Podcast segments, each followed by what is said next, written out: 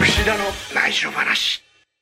やってまいりました内緒にしとくのはもったいない串田の内緒話ですえー今日もですねえーお相手を務めるのはこの方ですはい。もしもし。えー無事ですね大阪で復帰しましたおおめでめでととううございますありがとうございます皆様のおかげです、えー実はですね内緒話ちょっと、えー更新の間隔が空いてしまったんですけれども実はですねあの復帰する前に1はい週間ほど前ですかね、やりましたね。え1回撮ったんですけども、はいあのあまりの串田のポンコツぶりにですね お蔵入りになるというあのずっと3週間ね欠場していて、えーちょうど2週間経ったぐらいですかねそうですね。あの、ホームページでね、あの、大阪大会の前日には、その、串田選手のインタビューが載ったんですけど、はいその撮った時にですね、はい、一緒に撮ったですね、はい本当はね。ははいい。はいあのーやっぱあのーあまりにも2週間、はい。えー髪の毛はい。はい。ひげ、はい伸び伸び放題と、はい。はい。えーまあ、練習もそこそこに、はいはいえーようやくですね、はい人と全く交流をた あのー交流をがなかったもので、はいあのー人と話すのが初めてだったんですねその時 がちょうどその社会復帰の日ということはいではいはいニートニート生活からのはいいや脱却の日ということですごかったですね。すごかったですかインパクトが。インパクトがあの何ですかいや、僕はやっぱり、串田選手ってこうよく言われると思うんですけど、なんか放つやいいタイプじゃないですか、あはいはいはい意外と、はいこう、なんか。で、不健康そうっていう か、あの病み上がり病み上がりなんですかで、なんか顔パンパンだし、あそうでしたうわ、調子悪そうあな、来たなっていう感じで、なんかもう真下さんもそこで初めて大丈夫と言われると いうまあこのねプロレスラーが怪我したと言ってもですね、はい心配されないっていうねあー今回はもそうだう痛感しましたねああのー改めてまあね、その辺結構じっくり、ホームページでね、語ってもらってたんで、はい割とそうね、きびでもまあ、なかなかね、この間結構その話を実はしたんですよね。どのぐらい辛いかっていう不安だという話ですかねあまりにもねちょっとインなインな内緒話になってしまったためちょっと若干お蔵入りになってしまったんですけれども 聞いてても気持ちが上がらない。そう上が らない何の得にもならないあの内緒話になった可能性があるの元気でが出ないちょっと翌日ですね真島さんの方に「あのちょっとどうしますかあの内緒話の方は」ってインタビューは生かしということでねそうですね載ったんですけれども、えーそんな中全シリーズ、僕が欠場してる間にですね、あのチェーズ・オーエンズがおまさかのヘビー級転向ということでえそこんれなのを今日は激語りしていきたいなと思うんですけれどそもの情報どっか出て激語りスペシャルということでえだって次のシリーズのタッグリーグがさらっと発表されて さらっとケニーチーズ応援組というこの件多分ネットちょこちょこ見てますけど誰も触れてないあそうです かおジェイソンオーエンズどう番組だけヘビーになったのかみたいいなやこれはですねあのださりげなささりげなくこうそうですねこに溶け込んでくるあたりこれは実力者ですねああなるほどあのプロレス界空気のようにはい、あのーまあいいも悪いもねそれぞれ生き方ありますんでさりげなく確かに勝ち星を重ねてったりさりげなく、あのねその組織バレットクラ ブに入ってくるというそのバイタリティさりげなくレギュラー化してますもんねそうもうなくてはならない準レギュラーというかレギュラー化じゃねえかみたいな感じ実力安定感たるやはいはいこれはクロート好みのファイトをしてますからねそうですねあのーびっくりしましたようんいつの間にかそうですジュニねアタッグトーナメントもエントリーしてないですもんねそうですね思えばあのー今年誰かがの欠場の穴をチェイズ・オーエンズが緊急で埋めたスーパージュニアそうあれ以来もうすごい来てるあれ誰でした何でしたっけやばいこういうこと言うとまあいいちやょっと怒られそうあのチーズバーガーがまさかの緊急参戦の可能性もあったという話ですそうねですねはいいやいやいやそんなわけで大阪、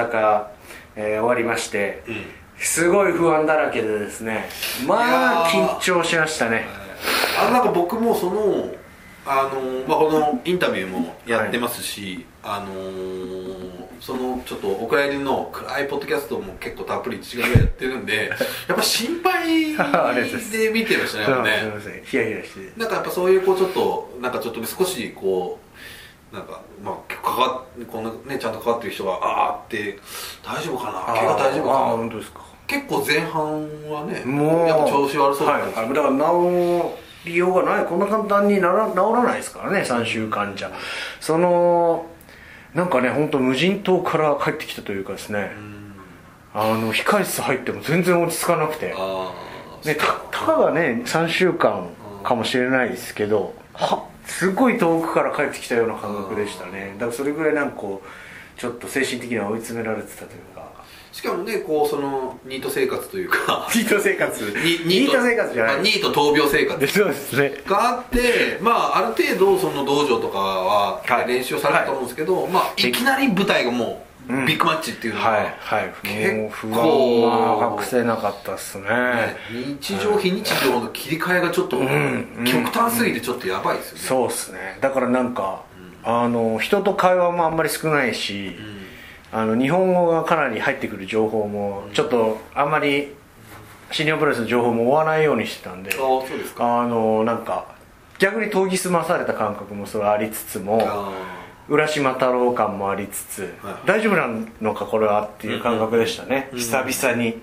まあミヤネ屋ばっかり見てたんーで見えねばっかり体もね動かせないので、動かせないので見てたとああ詳しくなってしまいましたねオリンピック問題とか大統領選とか今日今夜行われるんですよねヒラリー明さんと日の今日ってあの日付変わって今日そうかそうかちょっと逆だから8日投票だから今その時差分があれになってるってことですよねあのーアップされなかった内緒話でも話したんですけどそのジェイク・ロバーツ復活っていうですねあアイあありましたね iTunes で皆さん見れるんですけれども往年のレスラーのですねちょっとこう心の病を描いた、あのー作映画を見てですねちょっと自分と照らし合わせてしまってですね、ますます気分が鬱に鬱になっていくっていうはいそんなそれね真島さんのツイートで見た見てあ面白そうだなと思って見ネたんッでトすフリックスでねとあとあのー何でしたっけえっ、とえっ、と iTunes の iTunes のねレンタルであるんですけどジ名前ェイがク・ザ・スネークの復活かなそうですあジェイク・ザ・スネークの復活っていうこれ、はい僕はネットフリックスで見たんですけどすごいこうねちょっとジェイク・ロバーツがちょっとアルコール中毒依そうですね存症になっちゃって、はいそこをこう復活していく話で、はいはいで僕は家すごい族もねそうですねっていう話だったんですけどまさか櫛田選手を見ると思わなかったから で、まさに自分の状況だと思って、あまあ別にアルコール中毒じゃないじゃないんですけどねこう体が動かせないおま思うようにっていうまず華やかだった人がちょっと調子が悪くなってそのちょっとうつ状態うつ状態にもなっといて、うかですそねこから復活するっていう苦闘を書いたつまりオフ・ザ・リングの苦しみを描いて映る画です言ね葉なんでそれをまさかオフ・ザ・リングの時に 苦しんでる時に見るよとり思わなかったからより傷ついてしまいましたなんかあのーあれですねあのーあれだあのーなんだっけ誰だっけ息子お息子ああ息子うんああーまだ本調子じゃないわもうなんだっけえーっとダイヤモンド・ダラス・ページじゃなくてダイヤモンド・ダラスページも出てきまして、えーえースコット・ホールそうの息子コーディーホールコーディーホコーーディルーもね中に出てきて、あのエンディングなんかもみんなでロックアップして復活を遂げるというですそねれは今言っていいのかわかんないまあまあまあネタバレあーまあそういうねいろいろこう作品を見ながらあーでも試合の日は近づいてくるという、なんかまたあのー今まで経験したことない3週間だったので、はい首の状況はどうなんですかお前まあもう本当だましだましですね今はい、はいあー、だましだましですねもうあの試合とかね、翌日がもう本当怖くてうんもうなんとか起き上がりましたけれどもあの日ね本当はねあのータイトルマッチがあった大阪の夜に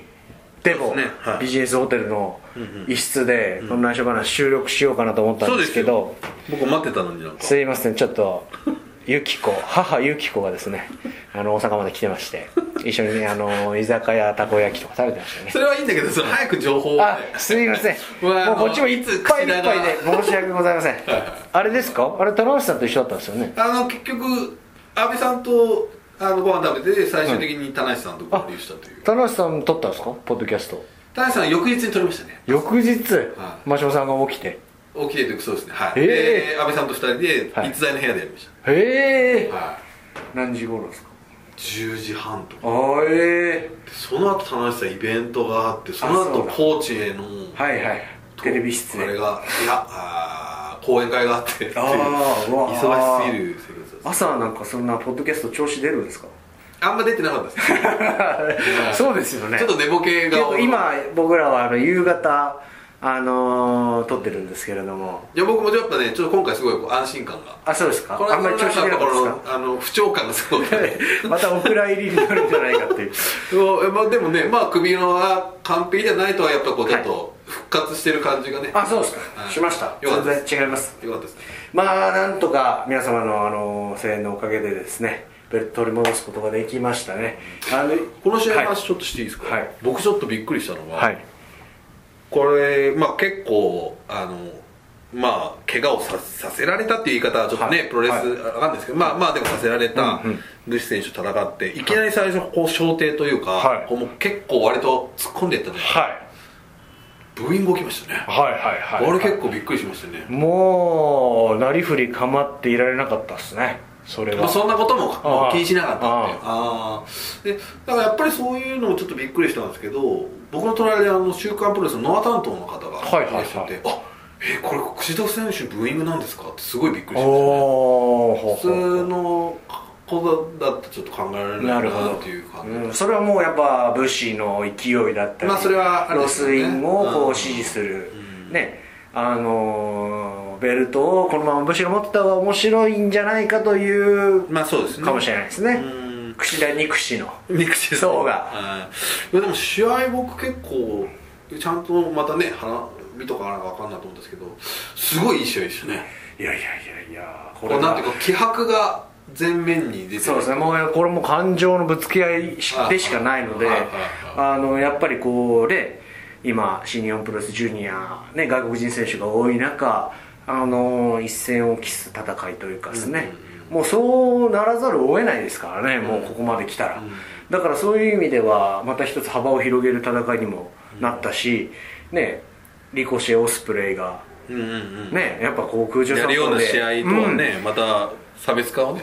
んそうそうしっかりしてきたなっていうのはありましたねもうもう日本人でしか成し得ない戦いですよね、その感情のぶつけ合いというかそうですねまあ今までもブシ選手のこうマスク破るって新潟とかもありましたけど、はいいや結構終盤のこの腕絡みの攻防とかほちょっともう危機迫るあ感じいでやー危機迫ってましたね、えー首かももうそういうのもね あるんでしょうねも そういうのあるでしょ笑ってるんじゃないよ吉田さここで決めないんとこれがプロレス業界の怖さ ですよこれはもう身近な人間でもこうヘラヘラされるいやいやいや、まあ全い然や心可配愛いしてましたよ、見てください。本当にだからね、受け身とか大丈夫かなと思あって。のやっぱ武士はこう勝敗度外にしにして苦手ですねあー勝った負けた多分対戦成績で大きく負け越してるとは思うんですけど、まあ、苦手ですね今年4回5回やりましたかねうーん拭いきれず、まあ、またこの後続いていくのかまた来年以降ね、まあ、きっと続いていくんでしょうけれどもこのロスリンゴとの戦いは、ただね、あのー試合後のコメントでも言いましたけども武士だけのね、あのー怒りではないんですよ私の怒りっていうのは。おはい。イービル真田内藤も一緒ですよ、なるほどうんこれやり返さないと、武士からねベルト取られましたよ9月シリーズ確かにでそれを取り戻したともうそれだけじゃ櫛田の怒りは収まりませんねだからこれねやりたいですよねイおービルシングル真田内お藤それぞれとはいはいはい。これ面白いですね。特にイービル戦なんて見てみたいですね。うんやりたい内藤戦もね、昔スマッシュでやったりもしますもんね。一回も勝ってない内藤にはあー面白い。こうそもそももうね歴史を紐解けばですね僕があのスマッシュからね新日本プロレスに入る入団というタイミングでやっぱり僕の上にはですね当時やっぱりプリンス・デビッド、えーそして井伏浩太、うーん。そして内藤哲也となるほど。やっぱこの存在がですねやっぱ3人あって新日本プロレスにいるとここれはやっぱりね自分をそこで戦える身を置きたいなというかですねうんうんうんうんそれが一番ベストだろうとそれで新日本に来たと言ってもね、そうですそれはコメントででも当時残してますからね、でそのスマッシュの時に、えー内藤哲也が新日本プロレスからやってきて、んえーやってやっぱ確かにもう素晴らしい選手でもう歯が立たなかったですねその当時は、やっぱり先頭行かれてましたんで、でその後23度やったのかなそれでも負けてますんでねなるほど今の内藤哲也と櫛田選手面白いですねうーんやってみたいですよね、ただちょっとねジュニアチャンピオンっていう意味ではちょっと動きづらい部分もなんかねあるそうかないうのがやっぱあるのでやっぱりあのなんつうんですかねこうやっぱ守りに入りたくはないですよねなるほど、ま、何も守らないと、あのだからねどんどん違うベルトにも挑戦したっていいだろうしおはいはいはい、まあねそれ面白いですね、うんみんなね割とそこをあ櫛田ジュニア取り戻した、うんでまあこの後話すのも、まあね、時計のも見えてるわけですから、はいはいまあ、そういう感じになるのかなっていうのはそれを普通は思っちゃいますちょっとね覆していきたいですようねんでそれはもう新しい敵は新しいシチュエーションって言いましたけれども、あのー、なんでしょうまあ、えー、ヒロムですか高橋ヒロム新しい敵だと、まあね来年以降2017年はきっとこう新しい敵というかですねそうですねそういう方にも目を向けていきたいなとは思いますよね、新展開というかですね、まあでもちょっとねその今年の積み残しっていう部分では大老戦後っていうのはねそうですねやれると面白いですねはいはいはいやりたいですねなんならねチェーズ・オーエンズ版にこうさらっとこうワールドタイム入っててワもールドタッグリーグは僕毎年出たいなと思ってるんですけどねあれで棚橋櫛田組とかでも良かったですよねああまあそうまあかねジュースも面白いです今回はジュースタジュースあこれはビッグチャンスですなるほどマイケル・エルガン負傷によりです非常によねりこれはマイケル・エルガンも怪我でねだいぶいろいろ同じタイミングで僕とそうですね両国以降ですよはいはねいは欠場してますんであのね病院で大暴れしたなんていうお噂もこれ言っちゃいけない直し話かもしれませんけこれれど もも本当にねこれいや大丈夫ですこれはまあまあこの辺にしておきましょうこれはレスラーとして武勇伝ですから、おーねエルガー選手はね日本で治療をに日本であの最初してたんですね手術をしてうんあの ー骨を移植してですね付け加えたとかいう話もありましたけれどもねタッグリーグには間間に合わせたいというメールを僕はメールでやり取りしてましたけれどももあーやっぱ目なんでね危まあないデリケートゾーン安全をは大事を取ってというねことで悔しいでしょうねねこの内藤哲也やばいですよエルガンの怒りああなるほまあ、ど今年は間に合わないかもしれないですけどねこれまたね大噴火するんじゃないですかエルガン怖 いエルガエルガン飾りかだからねだ東京ドームとかを間に合わせたいでしょうねうんねそうまだ可能性ありますよねねそこはちょっと見たいです確ねかに、うんなるほどまあまあまあじゃあちょっとねそのあでもこの、最後のリストクラッチすごかったですねはいはい手首を決めるっていうねこれはこれはもう今までそんなやってないですライガーさんとかああーとそ肩のね関節が柔らかいマットサイダルにはやりましたあかあらなるほねうどなるんほどまあまあそしてねこの後にいわゆるタイムボムがあのねそのタイムボブの演出が、まさかここで発動するのかと、はいはいまあそういう意外なねいう驚きはだっってずっといつからですかこれは g 1ぐらいからて G1 の決勝ぐらいからね現れ始めたんですかはねいはい僕もなんとなくあのねあの聞いてましたけどもそのなんか時間来るらしいとがはいカウントダウンしてるぞというのはねまあなんか自分に関連あることだとは思わなかったいや思ってないですよね誰しもが思ってないですよねそうきでっすねと会場にいこるれなんだろうっていうなんだろうっていう感じですもんね内田さんなんか自分のなんかブロックしてたなんとかがとかよくわかんないこと書いてましたねツイッターでえなんかわかんないけど誰現場で誰が俺のフォロワーがなんとかでみたいなの書いてましたけど誰がですか吉さんですかよしよしさんがそれそれに全く反応がなかったみたいでなんか 寂しがってましたけどねえー、まさかねあの爆発していやまあ本当にやっと帰ってきたなとそうだでもまあいうことでれすねはまああのーヒロミ選手としてはまあここもう食ってやるって感じでね来ましたけどまず一つはリングネームがそうですねえーかまいたちでは高橋ヒロムが漢字でもないんでそうすですかねヒロムがカタカナになりましたねそれも正式なあれなんですかそうですねへでーあの一応あのホームページの表記では普通のあの高橋裕次郎とかと一緒の高橋になってるんですけどあ高田本当は高野美子さんはしとはしごですねは今後はどうしていくんですかい、ただこれはあのホームページで表示できないのであータカはじゃあもだからちょっともう普通のタカで行くしかないですけど本人の多分意向とかはあるんですかねのわかんないですけどねたそだうあの印刷物ではおそらくはしごになると思いますねへえ高田さんのね高田もはしごなんですけ出ないでどすあれね結構高田道場もはしごなんですよああれ結構怒るんですよ違うこっちの高田じゃないっていう高田さんとかね昔ーあー僕はあ高田道場時代あーちゃんとはしごにしないそうそうそうそうあーそうそうまあそういうことはあるでしょうね、パソコンでね両方出てきますからねはしごとあ口とそうですねただ表示が多あー分対応してない端末によってできないのであー基本的には多分できない高山さんもそうですかねああそうか高山さんとかもそうかなはい下の名前はカタカナとそうですねヒロムというちょっと、ねえまあちょっとねそのヒロムだとこうちょっとベビーフェイス感が出ますけど、うん感じのこれはちょちょっとこうねちょっとなんでしょうかちょっとなんかクローズ感が出るって言ってた人いましたねシンガーソングライター感が出るんですあー確けかどに僕はなんかいそうだなと思うん ですけどクなんかね高橋ロのーズ感クローズっていうあの漫画を書かれて不る良漫画ですか書かれてる人がえっ、と多分高橋なんとかそれであの下がはいはいはい私クローズねクローズ不良高橋宏宏さんはい でこれこれはとちょっとヒーローまでいあそうかそうかはい、そういうこことれがだクローズ感があるって言ってる人いましたねクローズ感ちょっとね岡本さんとかで、ああなるほど楽しみというかびっくりしたというかまあ別人ですよねあの草選手ずっと、はい平野君とかはねあの結構身近にいた人だと思いまあすけど、のー、言ってみればね地方大会で何度も第一試合やってますからねあはい、ー早く帰ってほしいってねずっと言ってましたはいよねはいはいこれねまあほん正直ね彼がこれ今21分経ったところなんでね、だんだんと深くなってまいりましたんでねあの内緒話的な話をしたいなと思うんですけどあのボーンとなって、まあ現れたと、瞬間にああなんかなんつうんですかねあのまあ上にですね重心サンダーライガうーんはいはいはいタイガーマスク田口竜介と、はでそこに櫛田が入ってきたと、はいはいでそのタイミングで高橋宏夢もデビューしたんですね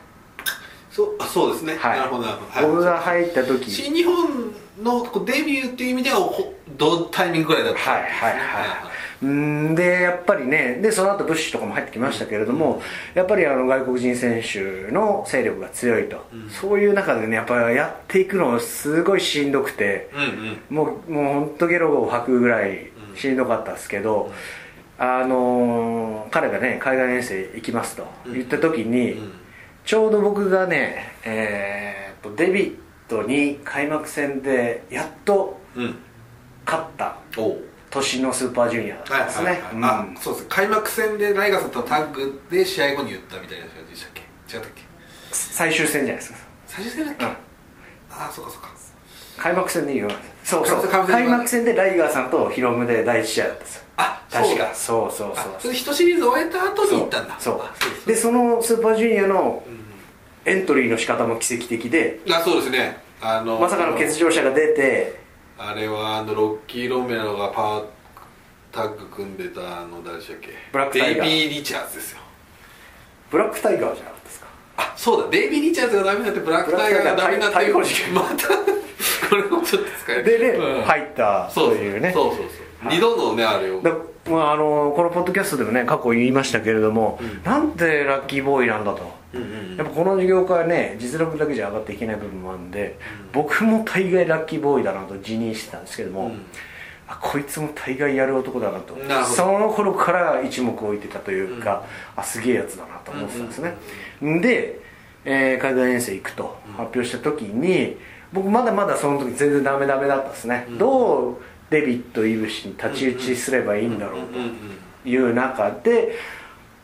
ねえー新日本プロレスの若手ヤングライオンが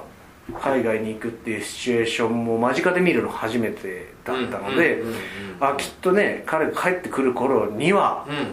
うんチャンピオンとしてねトップに立ってないといけないなとああその時思っったっすねオフ感で見るとああーだ大丈夫まあでもその頃はねまだまだ先も見えなかったしどうしていいか分からなかったけそうどですねだから一つね、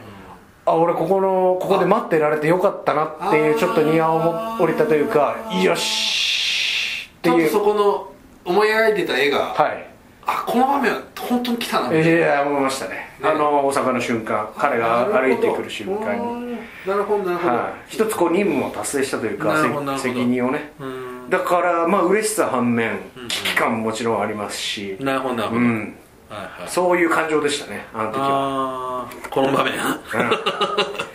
あーいい場面ですよねこれね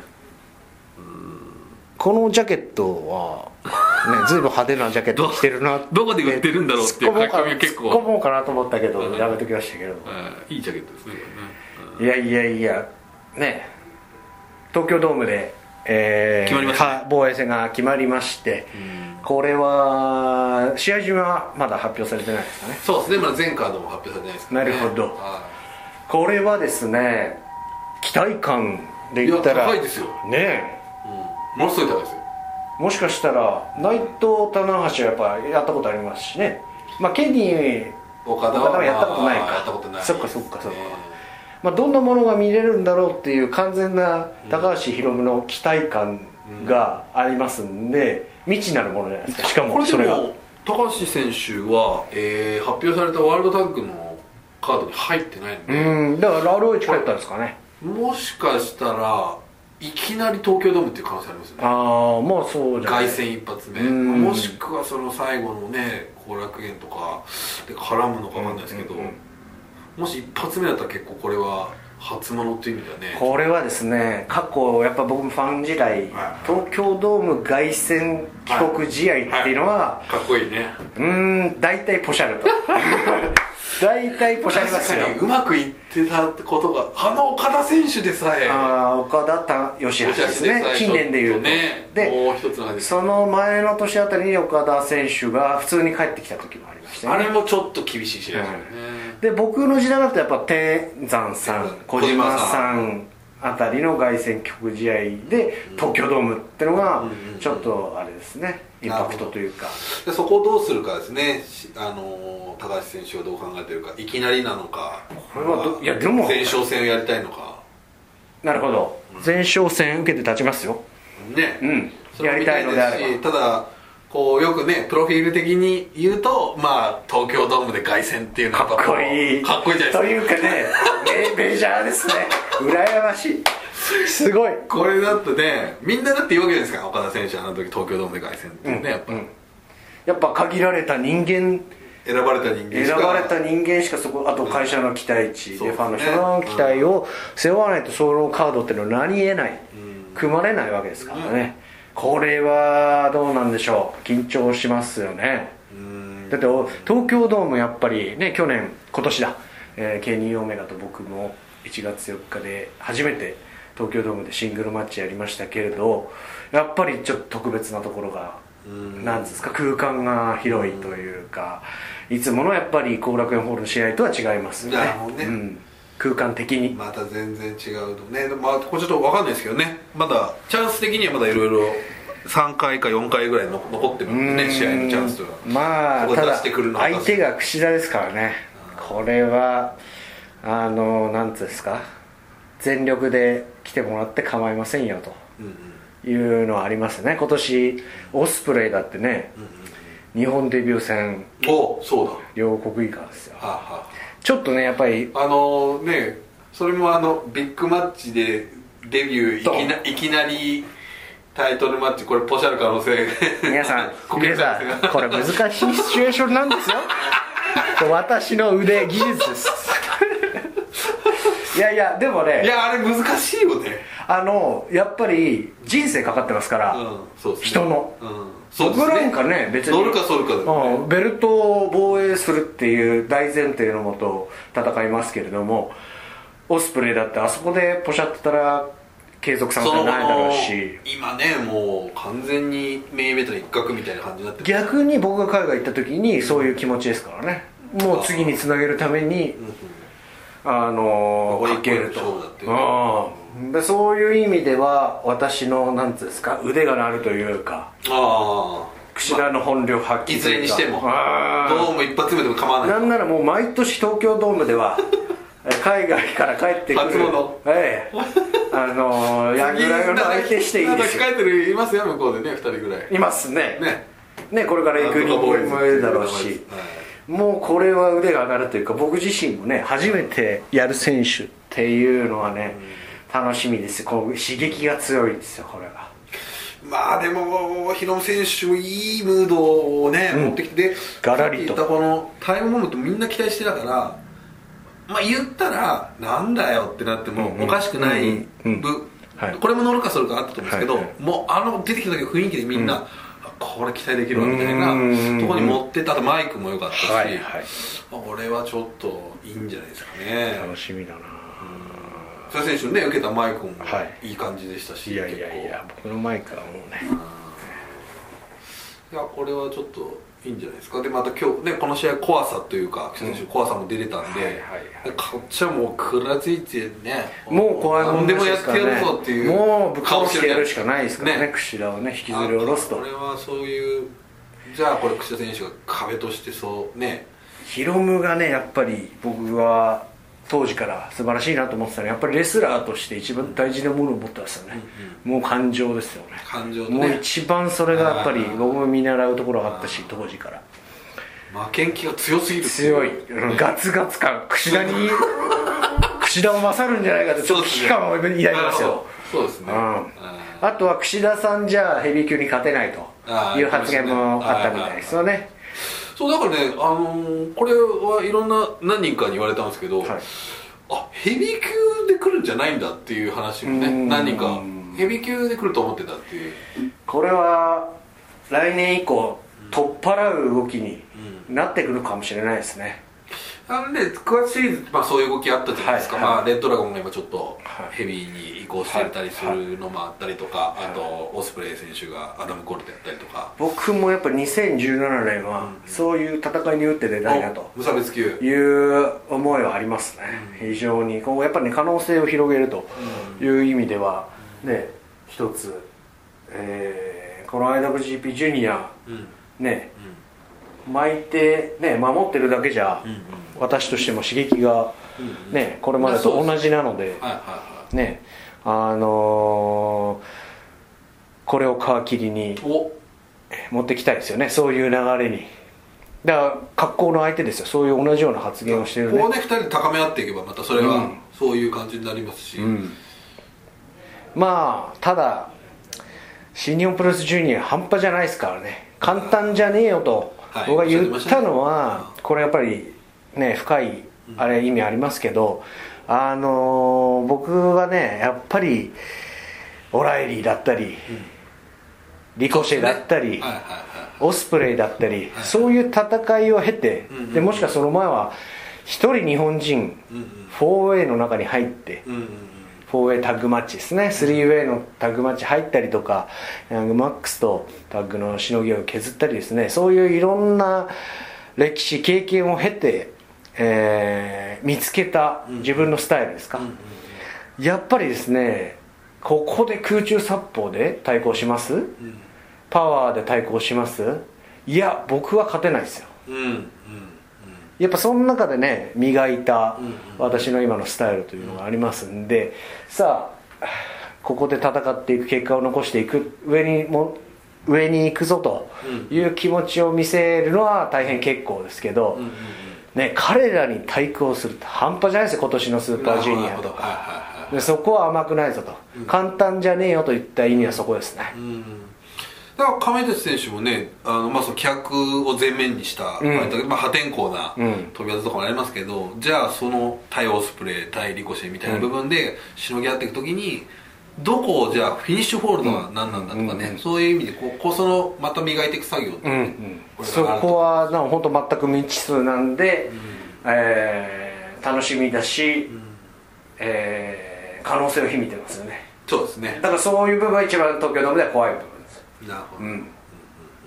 未知数だもんねだからこ怖いもの知らずですからねこの状態の はいはいはいレスラーっていうのは、はい、そうですね、まあもうそこにね乗っかってる感じあるとう、思うんね、まあそこに私も乗っかってですね そこに乗っかってこのタイトルマッチをあのあの退けたいなとは思いますけどねおーいいじゃこんれ東京ドームはなんか本当に腕が鳴るというか、うんめちゃ楽しみですね、まあそうか今年はまあベルト取りに行くねシチュエーションだったけど、来年はまあこう迎え撃つシチュエーションうん、だからこれねもうそろそろ本当にこの内緒話は言ってますけど櫛田がねいかにしてベルトを取るとか、えーやっと優勝するというね、ストーリーだったわけですよ、うんうん私自分で言っちゃいますけど、これがねもう全て達成された中なるほど櫛田選手のそのまあ成功物語というかまあ一つの櫛田選手をまあ一つこう主役と例えるならば、んそういう階段というのは完全に僕目線ですけどねまあ、久世選手のそのいろいろな物語っていうのでスーパージュニア優勝ジュニアを取る、まあ、あるいはジュニアタッグを取るかなりもうスーパー J カップまで取ってますから結構一筋の選手としてはもう結構の一つの完成形を手に入れたという部分はありますよねもうじゃ一つはありますけどねあもう一つもう一つはもう新日本プロレスのてっぺんですよああそれが、まあ、ジュニアでてっぺんを取るっていうのがまだできてませんけれどもまあこう通常の例えばヤングライオン、まあ、新日本からデビューした選手がこう駆け上がっていく階段としてはかなり想定の範囲内のものはかなり生きてるということじゃないですか、うんだからここでヒロムがね簡単に取らすわけにはいきませんなるよ、ほどなるほどはいはうん、彼のいはいね、はいまあ、3年間はいまあ長いですよね3年半はいはいまあ長いですけどあーどうでしょう私の3年半も長いですしなるほどねねはいはいはいこれはちょっと分かんないですねあうんーなるほどなるはいほどまあねはいなんどでうなるんでしょう ねすかなんですかそれは、えーこうやっぱほらファンってこう勢はいいのある時に、はいこうバーンって取るのを見たいっていう気持ちあるわけじゃないですかなるほどやっぱりねなるほどどっかにほうマックス選手申し訳ないですけど、はなのかやっぱりそのやっぱり例えば今度高橋宏夢目線の物語が始まっていくといしたら始まりますよねそしたら例えばまあその最初は最初はというかねこういきなりはまあ取れないことでまた次につなげるとか、まあ、取ってしまうとまた別の難しさもありますからね、うんうんうんうんだからこれどうなるちょっとまあねあとスーパージュニアとかもありますからねまあ、なんとしてでも阻止しますそうですねん、そういうまたこう頑固でこういやらしい性格の悪さ全開にし性格の悪て、いえ怖い櫛だからね、えまあこの物質戦でも十分出てると思いますけどね、えはい、この気迫があればまだまだですまだまだです、かね、なりやっぱりこう対抗できるでねそういう戦いすると、ん俺結構ねその他の外国人選手たちに一石を投じられると思うんですよああどうだお前たちできるかと、なるほどねうん、いや俺もそのそういうの戦いできないけど、んっていうねじゃあこお互いれがはねできるの、っていうことですよねそうしたらまたね僕がリコシェとかリオスプレイとまた来年戦う時にまた面白いものができると思なるほどうんですねなるほど櫛田はこういう選手なんだと、うんつまり俺は飛べるけど、あそこのハートの部分で互角に行っていいのかみたいな、あと決めるね殺しの部分だったりあナイフの部分だったりはいはいはいそうですね、うんそこを問われるわけですからねこれ来年ジュニアヘビー食いますよ これはなるほどねあー完全に今ヒロムの期待感に乗っかった発言を しますけどこういい風が吹いてきたのにまあこういうのもね大事ですからねまあまあレスラそうーとしてはですよねこうんうねいろんなものを利や用っしぱていかないといりけないね、あの、渡航三重士が帰ってきた時のワクワク感みたいなのね、ありましたねあったわけじゃないですか、プロレスファンがこうワクワクする、そうあ、ですこねれなんか新しい季節始まるな、みたいな。うんそういうのを見せたいですねそうですね。東京ドームであーそれが仕事でしょうねこれ僕らねは新しい風景来たわ、みたいただもうメタメタに叩き潰してあーそれもいい全く色を出さないと、な。ああ、いやらしいですね。 うん、いう凱旋試合も僕は過去見たことありますよありますね。それもまた新日本プロレス流ではないのかなとああ、あるね、そういう。あるでしょええっていうう。んいいとこ出せないんだ。あでる、しばらく全然こう浮上できないみたいある、あなる。ありますね。ねえもうそれはもう本人のねポテンシャルもま実力あでもちょっと。まあ、た12月僕 ROH にああの行ってね途中欠場させてその本当に申し訳ないんですけど欠場をさせていただくんですけどそこでもしかしたらコンタクト何らかしらのあーあるかもしれないヒロムとですね対決もあるかもしれないですしもしかしたらねそうですね今だからヒロム選手のまたねインタビューとかしてないんでこれどうなったのかまたアロイチ戻るのか、日本にいてここなんかちょっとあれなのかわかんないですねこれはもう本当にネットとかは別に書かなくていいですけど櫛田博夢でメキシコ行ったりがねヨーロッパ RH のメイン取ったりとかあ面白いですねやりますよ、うんうんうまあねカイロ・オライリー対櫛田んが一つの、あとかまいたちとドラゴンリーだってねアメリカでもやってましたから ROH でそうですねこの間僕見てましたでも CML とね ROH はこう結構ボーダーレスとそいううかそうもうだから今時代が本当に国境がない時代そうですでねいいものはいいとされるねいうところまでねそういう期待感を上げていくベルトでありたいですね僕が持ってるうちは磨きましたねベルト見ました僕のインスタ のピカールを購入しときましたんであらかじめ取る気満々でそうそうあれ撮影はジューあス・ーロビンソンが早く拭かないといけないと、うんあれもうすっげえ汚くなってたんですよこう見てたらなんか錆びてるというか多分武士の毒切りでブイス選手もその嫌じゃなかったんですかね自分ねえそうそうダンだってある程度の撮影とかあるわけじゃないおっですかさん臭のしてんじゃないですかあれおっさんの唾液が混じった自分のとはいえなんかちょっとねねいや嫌だよね汚いピカピカになりましたよピカールでちょっと若干ピカール臭いですけど逆にね すごいツーンとした 臭がしますあれ切れるに取れるもんなんですねあれねあのピカールのピカールでまあベルト磨きは櫛田とピカールにお任せくださいということですよいいじゃないですか、いやいやいやいやあとはそうですねファンタスティカマニアのメンバーも発表されてましたねそうですね、はいはいファンタセカマニアもねあるあの結構豪華な名古屋もあったりとかしてなんか追加になりました追加になりましたねそれ今も年もやってくると結構日本人選手がため息をつくシリーズなんですけど はいなんでですかいやメキシカンがやってくるのかとい い控え室とかねバスとかねメキシカンのペースに持ってかれるんでねあ完全にしかも半端な数じゃないよね、はい、はい、だから日本人選手ほとんど出ないんじゃないですかどうですかねね僕はあのこの間田口さんのイベントで言ったらあの、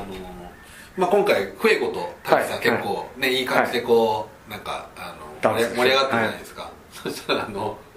えっとファンタスティカマニアにはフエコは来ないことが発表された すごいここまで築き上げたのにいやいや続きは見れないのかっていう残念あ 残あ念残念がってましたねあいや年々拡大しますからねファンタスティカマニアが、ねいやいやいやいやあーマキシモ選手がね久々に来るそうだマキシもだってヘビー級のチャンピオンですからね CMLL のね、なんか多分こう以前はこうちょっとね第一試合とか出ましたけど、はいもう今回完全メインイベンタもう完全にはーいですよね、ステルエストレージャーですねうんうんカリスティコは来ないんだカリスティコは来ないですね、ゴラドール来てこのねえっ、とあ僕この人も僕知らないですソベラーのんソベラーのでソベラーソベラーののジジュュニニアアがすごいらしいですね、へえんかペガサスキッドみたいなマスクですねうんこれはちょっとあのー注目今日本で一番 CML に詳しいと言われてるあの元井美樹さんもはい大絶賛、僕が7月に遠征した時は見かけなかったですねあそうですか、うんこの人今多分一番期待されてるみたい1 8 1ンチでかいあの第二のソンブラと言われてるへえあ素晴らしいこれちょはっと期待一番の今回の目玉じゃなうんういんかとういう感じでんすねうんゲレードも来ますねえエチセロさんも来ますねエチセロさんいいですねエチセロ動き炎を操る人ですねなんですかねミスチコさんと大体ね東京ドームが終わるとファンタスティカマニアがあってそうですね2月は札幌も復活すると札幌ね冬の札幌って僕ちょっと行ったことないですけどないですね結構激烈な札凄幌まじそうですよねあともう早くもみんな話題になってるのはもうとにかく前日入りしといた方がいいぞっていうああそうですね選飛行機がどうなるか分かんないじゃないですか、そっかあのね北海道の空港とかって降り立てない折り立てとない、ねそうそうそうそうあの帰る帰る時あるんですか東北におじ降ろされちゃったりとか ね帰る時ありますからはいね、今日会議でその話してたらね大丈夫新幹線があるって言われましたけどああ北海道新幹今ね線ああ伸びた からあれでも札幌まで行くの結構時間かかりまうすんかうらんうんうねんそっか北海道もありますから札幌決戦もねありますしはいちょっと話が飛びますけどぜあの棚橋さんのポッドキャストでなんか話何話したんですか棚橋さんのポッドキャスト何あいや結構やっぱ最近の芸能活動の話なるほどとあとやっぱ東京ドームに向けた話だったかな結はいは構いそのなんか仮面ライダーの話とかはい結はいはい構してましたね、なるほどうんそうまあそうですねあの今後の話とかをしてた感じですかね、なるほどうんあのポッドキャストイベントあそうのそうその後の話でこれそうそうそうこれ初めてのねあ初めてのそうだこの間ね収結録構その話をしたからちょっとねそうそうそういっぱいそう一回お蔵入りした中で話したんですけど、あのーすごく大好評でですね、あのー本当に来ていただいた方、はい協力していただいたイベントの方々に本当にこの場で感謝したいなと思うんですけれどもあのーねまた次回もやりたいなと来年以あの降はいアニメイトとそのムービーの方すごい喜んでいただいてへえもうまあねこの間もこれ話しましたけど、はいまあその想定してる人数の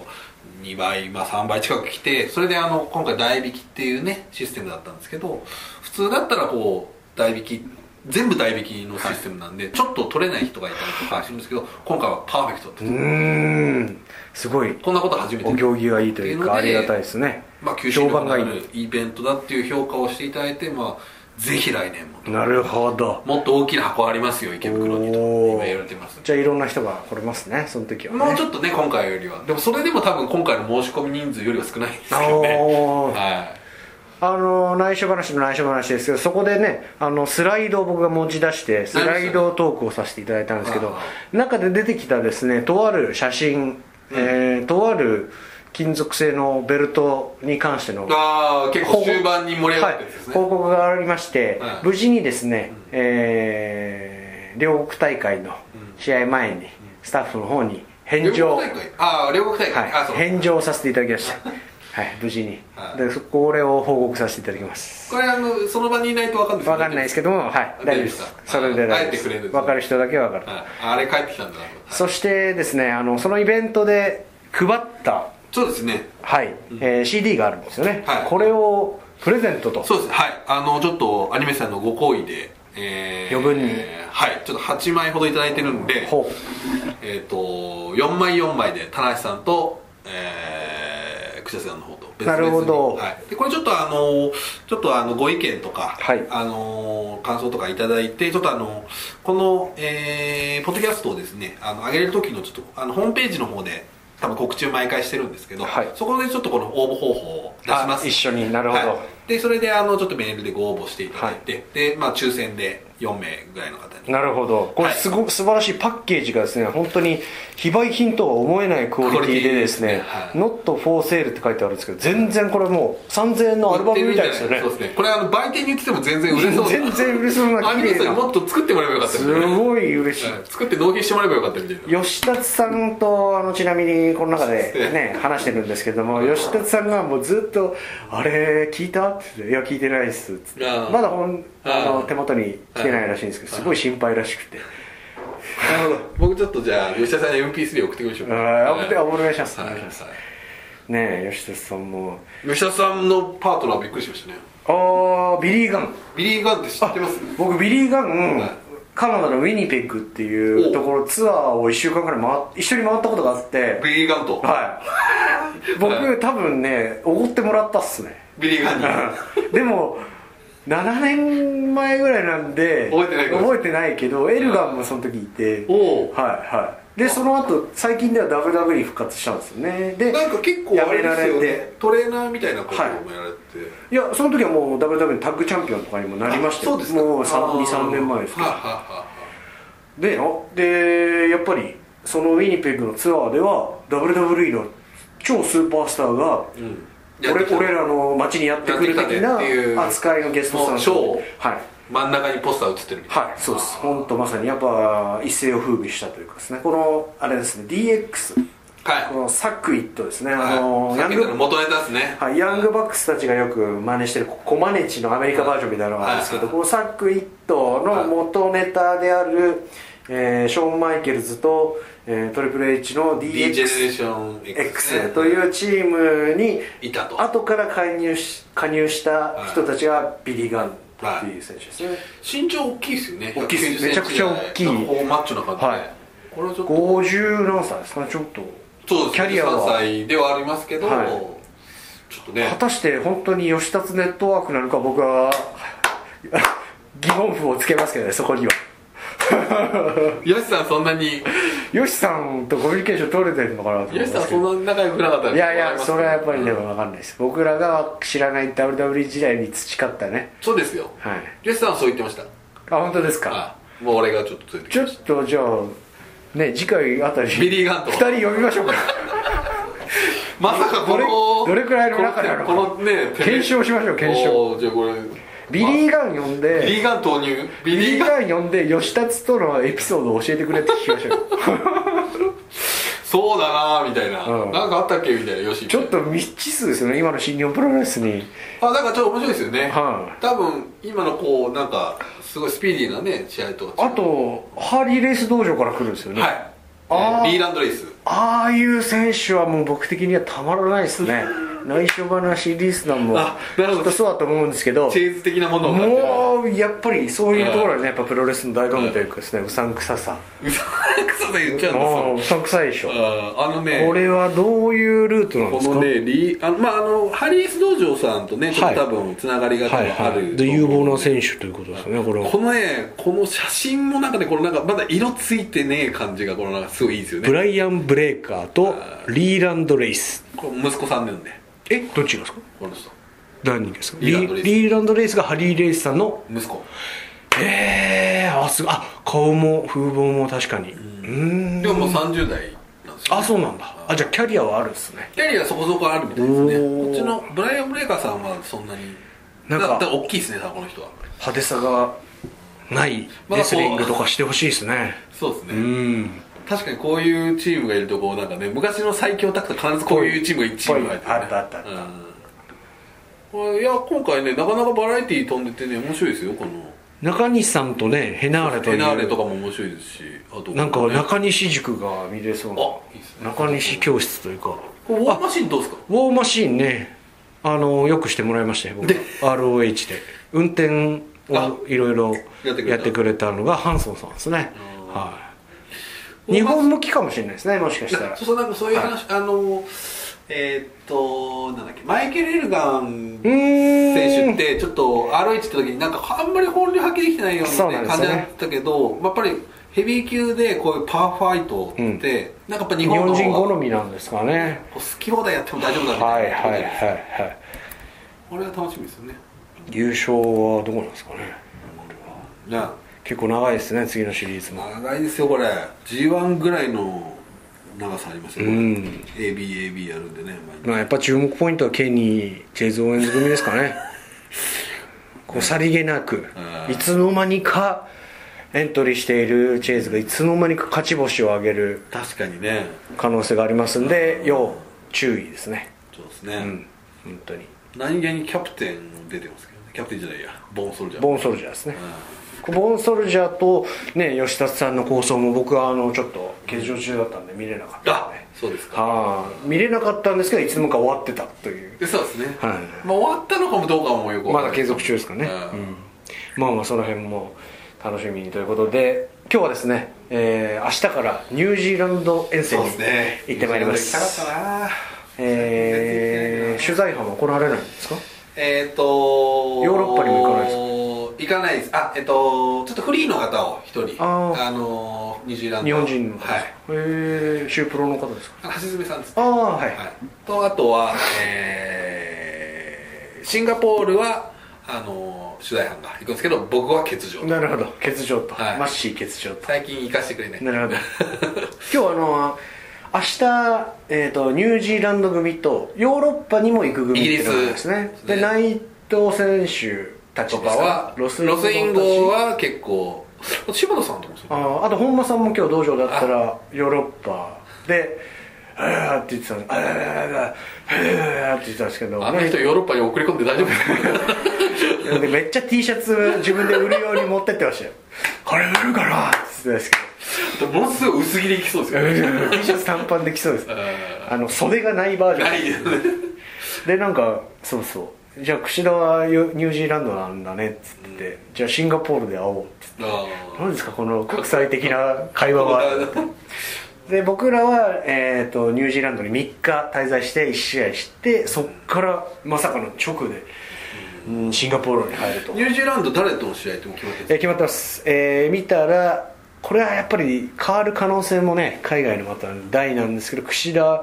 デビッド・フィンデ組対、おうえーカイル・オライリーおボビー・フィッシュってあいい感じですはいここでも求められるんですそうねですねオライリーとの絡みがはいねはいシンガポールはね、なんかあの、棚橋、真壁、櫛田組とロスインゴ、はいはいはいそうですこねれもいいかはいはいはいはい楽しみであれですよねイービル対柴田さんとそうですねメメイインンイベントがあなるほどどうなるんでしょうねいろいろありますね全然オフがないですねまあ、ねだからみんな体調まあ櫛田選手はねちまょあ、っと僕はあれですけど休み明けっていうそののはあり他ますの選手たちがね、みんな連続してるわけじゃないですうか、ん、でタッグリーグも長いですよね、棚橋さんって本当にちょっと心配なんだよな大丈夫かなと思うそれぐらいの元気のなさがあったですか元気はまあいやあのポッドキャストとかはね元気はあるんですけどねちょっとまやあっぱり本体の人員の少なさそうですねたるやんうんどんどんだってもうキャプテンニュージャパンもいなくなったでしょそうですねわ高年齢化が激しいですよでまたヒロムもねまた本どこ体に本体は来ないでしょあれ、ねこのケイオスかあれじゃないですかこれやっぱりねほん本体に貼ると一番大変なんですよあのやっぱりなんつうんですか噛みつく相手というかそうですねいるとやっぱりねこうすんなり本堂があった戦いに入っていけるとはいう意味ではもう噛みつかれまくりの本体そうですねうんねあでも田中さんそういうようなこと言ってましたねやっぱりこうちゃんと真ん中がないとダメなんだとそれが僕らの仕事なんだってね言ってましたね真ん中はきついっすよあーうんそうですね、うんあーなかなかね、うんやっぱまあ簡単と言ったらあれですけどね真ん中はでもね本当に務まらないですよねなかなかあー難しいですね本当にいろんなものが求められますからねうんいやー頑張っていきたいですねおますます、はい来年に向けてジュニアをはい盛り上げていきます、東京に向えーけててっぺんにね、はい大チャンスですよ東京ドームなんてこう博覧会じゃないですけど、いろんなタイトルマッチが並ぶわけじゃないですか、まあ毎大会そうですけどそういう気持ちでやってますけどね一つでも一個でも上に持っていけたらなと、今回また気持ちを新たにですね、新王者となったからにはそうですねええまた初防衛戦ですからね復活ということで、えーガンガン攻めてがむしゃらに行きたいと思いますはいはいこんな感じで大丈夫ですかいいと思います今日は、は結構長く喋りましたね56分ですね、はいえーそんなわけで内緒にしておくのはもったいない櫛田の内緒話えー、なんだっけなんだっけなんだっけなんだっけなんか締め締めの挨拶ありましたよなんかあなたようオーポンでうんこごの間清聴やってましたねありがとうございましたなんですけはいはどなんだっけそれでいいんだっけそれでいいんだっけまあまそれでいいあいやなんかありましたよ今までのやつもなんかそういろいろ思内緒で考お願いしますみたいなあそうだそうだそれだうんこの間その調子が出なくて1本お蔵入れした時にななんだっけなと思ってあそうだはいそんなわけで、えー次回はじゃあニュージーランドから帰ってきてからかなそうもしくはタッグリーグ戦中に、えーやりたいと思います、えー内緒にしとくものはもったいない口での内緒話今日聞いた話は全て内緒でお願いしますよーご清聴ありがとうございました